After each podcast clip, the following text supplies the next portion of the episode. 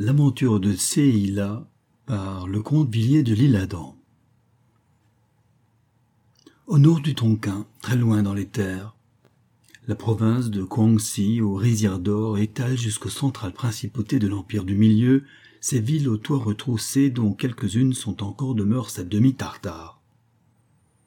Dans cette région, la sereine doctrine de la Haute-Se n'a pas encore éteint les vivaces crédulités aux poussas, sorte de génie populaire de la Chine. Grâce au fanatisme des bonzes de la contrée, la superstition chinoise, même chez les grands, y fermente plus âpre que dans les États moins éloignés de Peïtsin, Pékin. Elle diffère des croyances mandchoues en ce qu'elle admet les interventions directes des dieux dans les affaires du pays. L'avant-dernier vice-roi de cette immense dépendance impériale fut le gouverneur Tong, lequel a laissé sa mémoire d'un despote sagace, avare et féroce. Voici à quel ingénieux secret ce prince, échappant à mille vengeances, dut de s'éteindre en paix au milieu de la haine de son peuple, dont il brava jusqu'à la fin, sans souci ni péril, les bouillonnantes fureurs assoiffées de son sang. Une fois, quelques dix ans peut-être avant sa mort, par un midi d'été dont l'ardeur faisait miroiter les moires des étangs, craquer les feuillages des arbres, rutiler la poussière, et versait une pluie de flammes sur ces myriades de vastes et hauts kiosques, au triple étage, qui s'avoisinant selon les méandres des rues, constituent la capitale Nanchang, ainsi que toute grande ville du céleste empire. Tong, assis dans la plus fraîche des salles d'honneur de son palais, sur un siège noir incrusté de fleurs de nacre au liseron d'or neuf, s'accoudait, le menton dans la main, le sceptre sur les genoux.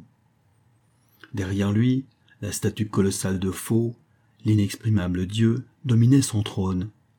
Sur les degrés veillaient ses gardes, en armure écaillée de cuir noir, la lance, l'arc ou la longache au poing. À sa droite se tenait debout son bourreau favori, l'éventant. Les regards de Chetang erraient sur la foule des mandarins, des princes de sa famille et sur les grands officiers de sa cour. Tous les fronts étaient impénétrables. Le roi, se sentant haï, entouré d'imminents meurtriers, considérait en proie aux soupçons indécis chacun des groupes où l'on causait à voix basse. Ne sachant qui exterminer, s'étonnant à chaque instant de vivre encore, il rêvait, taciturne et menaçant. Une tenture s'écarta donnant passage à un officier. Celui-ci amenait par la natte un jeune homme inconnu, aux grands yeux clairs et d'une belle physionomie. L'adolescent était revêtu d'une robe de soie feu à ceinture brochée d'argent. Devant Tong, il se prosterna. Sur un coup d'œil du roi, Fils du ciel, répondit l'officier. Ce homme a déclaré n'être qu'un obscur citoyen de la ville et s'appelait Tseila. Cependant, au mépris de la morlante, il offre de prouver qu'il vient en mission vers toi de la part des poussas immortels. Parle, dit Chetong. Tseila se redressa. Seigneur, dit-il d'une voix calme, je sais ce qui m'attend si je tiens mal mes paroles. Cette nuit, dans un songe terrible, les poussas, m'ayant favorisé de leur visitation, m'ont fait présent d'un secret qui éblouit l'entendement mortel. Si tu daignes l'écouter, tu reconnaîtras qu'il n'est point d'origine humaine, car l'entendre seulement éveillera dans ton être comme un sens nouveau. Sa vertu te communiquera sur le champ le don mystérieux de lire. Les yeux fermés dans l'espace qui sépare les prunelles des paupières, les noms mêmes en traits de sang de tous ceux qui pourraient conspirer contre ton trône ou ta vie au moment précis où leurs esprits en concevraient le dessein. Tu seras donc à l'abri pour toujours de toute surprise funeste et vieilliras paisible en ton autorité. Moi, Tseila, je jure ici, par faux, dont l'image projette son ombre sur nous, que le magique attribut de ce secret est bien tel que je te l'annonce. À ce stupéfiant discours, il y eut dans l'assemblée un frémissement et un grand silence. Une vague angoisse émouvait l'impassibilité ordinaire des visages. Tous examinaient le jeune inconnu qui, sans trembler, s'attestait ainsi possesseur et messager d'un sortilège divin.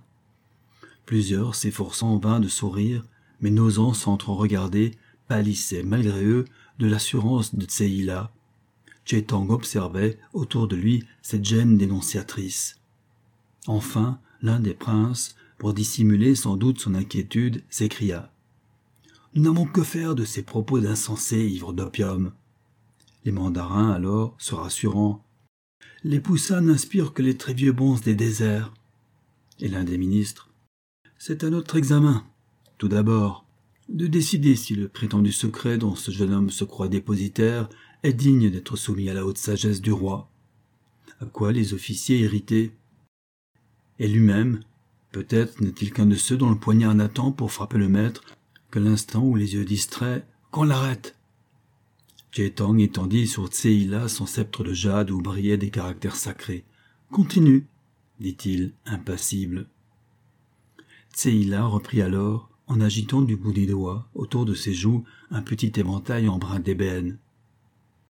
Si quelque torture pouvait persuader Tseila de trahir son grand secret en le révélant à d'autres qu'au roi seul, j'en atteste les poussas qui nous écoutent, invisibles, ils ne m'eussent point choisi pour interprète. Ô prince, non, je n'ai pas fumé l'opium, je n'ai pas le visage d'un insensé, je ne porte point d'armes. Seulement, voici ce que j'ajoute.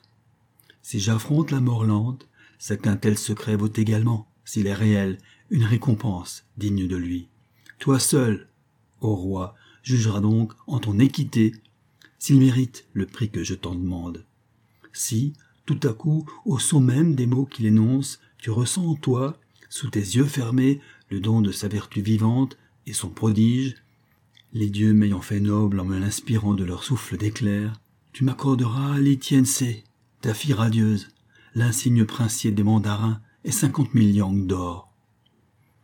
En prononçant les mots yang d'or, une imperceptible teinte rose monta aux joues de Tseila, qu'il voilà d'un battement d'éventail. L'exorbitante récompense réclamée provoqua le sourire des courtisans et courrouça le cœur ombrageux du roi, dont elle révoltait l'orgueil et l'avarice. Un cruel sourire glissa aussi sur ses lèvres en regardant le jeune homme qui, intrépide, ajouta J'attends de toi, Seigneur, le serment royal, par faux, l'inexprimable Dieu qui venge des parjures, que tu acceptes, selon que mon secret te paraîtra positif ou chimérique, de m'accorder cette récompense, ou la mort qu'il te plaira. Chetang se leva. C'est juré, dit-il, suis-moi. Quelques moments après, sous des voûtes qu'une lampe suspendue au-dessus de sa charmante tête éclairait, Tseila, lié de cordes fines à un poteau, regardait en silence le roi Chetang, dont la haute taille apparaissait dans l'ombre à trois pas de lui. Le roi se tenait debout, adossé à la porte de fer du caveau. Sa main droite s'appuyait sur le front d'un dragon de métal qui sortait de la muraille et dont l'œil unique semblait considérer Tseila. La robe verte de Chetang jetait des clartés. Son collier de pierreries étincelait, sa tête seule, dépassant le disque noir de la lampe, se trouvait dans l'obscurité. Sous l'épaisseur de la terre, nul ne pouvait les entendre. J'écoute, dit Chetang. Sire, dit Seila, je suis un disciple du merveilleux poète Li Taipei. Les dieux m'ont donné en génie ce qu'ils t'ont donné en puissance. Ils ont ajouté la pauvreté pour grandir mes pensées. Je les remerciais donc chaque jour de tant de faveurs, et vivais paisible, sans désir, lorsqu'un soir, sur la terrasse élevée de ton palais, au-dessus des jardins, dans les airs argentés par la lune, j'ai vu ta fille Li Tiense, qu'encensaient à ses pieds les fleurs diaprées des grands arbres au vent de la nuit. Depuis ce soir-là, mon pinceau n'a plus tracé de caractère, et je sens en moi qu'elle aussi songe au rayonnement dont elle m'a pénétré. Lassé de languir, préférant fût-ce la plus affreuse mort au supplice d'être sans elle, j'ai voulu, par un trait héroïque, d'une subtilité presque divine, m'élever, moi, passant au roi jusqu'à elle, ta fille. Tong, sans doute par un mouvement d'impatience, appuya son pouce sur l'œil du dragon. Les deux battants d'une porte roulèrent, sans bruit, devant Tseila, lui laissant voir l'intérieur d'un cachot voisin. Trois hommes, en habits de cuir, s'y tenaient près d'un brasier où chauffaient des fers de torture. De la voûte tombait une corde de soie, solide, s'effilant en fines tresses et sur laquelle brillait une petite cage d'acier ronde trouée d'une ouverture circulaire. Ce que voyait Tseila, c'était l'appareil de la mort terrible. Après d'atroces brûlures, la victime était suspendue en l'air par un pouce à cette corde de soie le pouce de l'autre main attaché en arrière au pouce du pied opposé. On lui ajustait alors cette cage autour de la tête, et l'ayant fixée aux épaules, on la refermait après y avoir introduit deux grands rats affamés. Le bourreau imprimait ensuite au condamné un léger balancement. Puis il se retirait, le laissant dans les ténèbres et ne devant revenir le visiter que le surlendemain. À cet aspect, dont l'horreur impressionnait d'ordinaire les plus résolus, Tu oublies que nul ne doit m'entendre hors toi, dit froidement Tseila. Les battants se refermèrent. Ton secret, gronda Tchetang. Mon secret, tyran, c'est que ma mort entraînerait la tienne ce soir, dit Tseila, l'éclair du génie dans les yeux. Ma mort Mais c'est elle seule, ne le comprends-tu pas, qu'espère là-haut ce qui ton retour en frémissant? Ne serait-elle pas l'aveu de la nullité de mes promesses? Quelle joie pour eux de rire tout bas, en leur cœur meurtrier, de ta crédulité déçue. Comment ne serait-elle pas le signal de ta perte? Assurés de l'impunité, furieux de leur angoisse, comment, devant toi, diminués de l'espoir avorté, leur haine hésiterait-elle encore? Appelle tes bourreaux, je serai vengé, mais je le vois. Déjà tu sens bien que si tu me fais périr, ta vie n'est plus qu'une question d'heure, et que tes enfants égorgés, selon l'usage, te suivront, et que Li Tiense, ta fille, fleur de délice, deviendra la proie de tes assassins. Ah, si tu étais un prince profond, Supposons que tout à l'heure, au contraire, tu rentres le front comme aggravé de la mystérieuse voyance prédite, entouré de tes gardes, la main sur mon épaule, dans la salle de ton trône, et que là, m'ayant toi-même revêtu de la robe des princes, tu mandes la douce Liense, ta fille et mon âme, et qu'après nous avoir fiancés, tu ordonnes à tes trésoriers de me compter officiellement les cinquante mille liangs d'or. Je jure qu'à cette vue, tous ceux d'entre tes courtisans dont les poignards sont à demi tirés, dans l'ombre, contre toi, tomberont défaillants, prosternés et hagards, et qu'à l'avenir, nul n'osera admettre en son esprit une pensée qui te serait ennemie. Songe donc, l'on te sait raisonnable et froid, clairvoyant dans les conseils de l'État, donc il ne saurait être possible qu'une chimère vaine ait suffi pour transfigurer en quelques instants la soucieuse expression de ton visage en celle d'une stupeur sacrée, victorieuse, tranquille. Quoi? L'on te sait cruel et tu me laisses vivre? L'on te sait fourbe et tu tiens envers moi ton serment? L'on te sait cupide et tu me prodigues tant d'or? L'on te sait altier dans ton amour paternel et tu me donnes ta fille pour une parole à moi passant inconnu? Quel doute subsisterait devant ceci? En quoi voudrais-tu que consistât la valeur d'un secret? Insufflé par les vieux génies de notre ciel, sinon dans l'environnante conviction que tu le possèdes. Il s'agissait de la créer, cette conviction, je l'ai fait.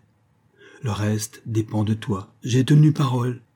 Bah, je n'ai précisé les liangs d'or et la dignité que je dédaigne que pour laisser mesurer à la magnificence du prix arraché à ta duplicité célèbre l'épouvantable importance de mon imaginaire secret. Roi Chetang, moi, Tseila, qui attaché par des ordres à ce poteau, exalte devant la mort terrible la gloire de l'auguste Li mon maître aux pensées de lumière. Voici ce que te dicte la sagesse. Rentrons le front haut, te dis-je, et radieux.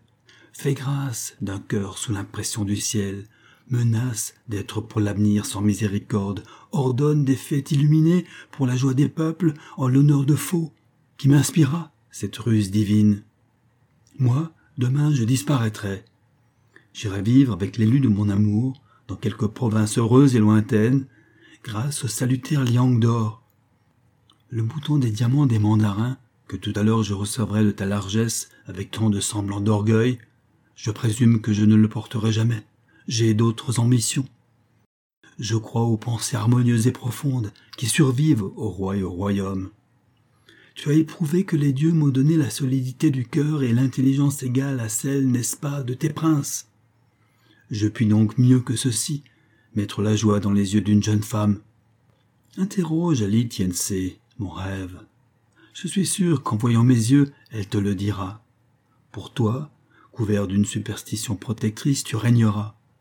Et si tu ouvres tes pensées à la justice, tu pourras changer la crainte en amour autour de ton trône raffermi. C'est là le secret des rois dignes de vivre, Je n'en ai pas d'autre à te livrer. Pèse, choisis et prononce. J'ai parlé. Se tut. Chetang, immobile, parut méditer quelques instants. La grande ombre silencieuse s'allongeait sur la porte de fer. Bientôt il descendit vers le jeune homme, et lui mettant les mains sur les épaules, le regarda fixement au fond des yeux, comme en proie à mille sentiments indéfinissables.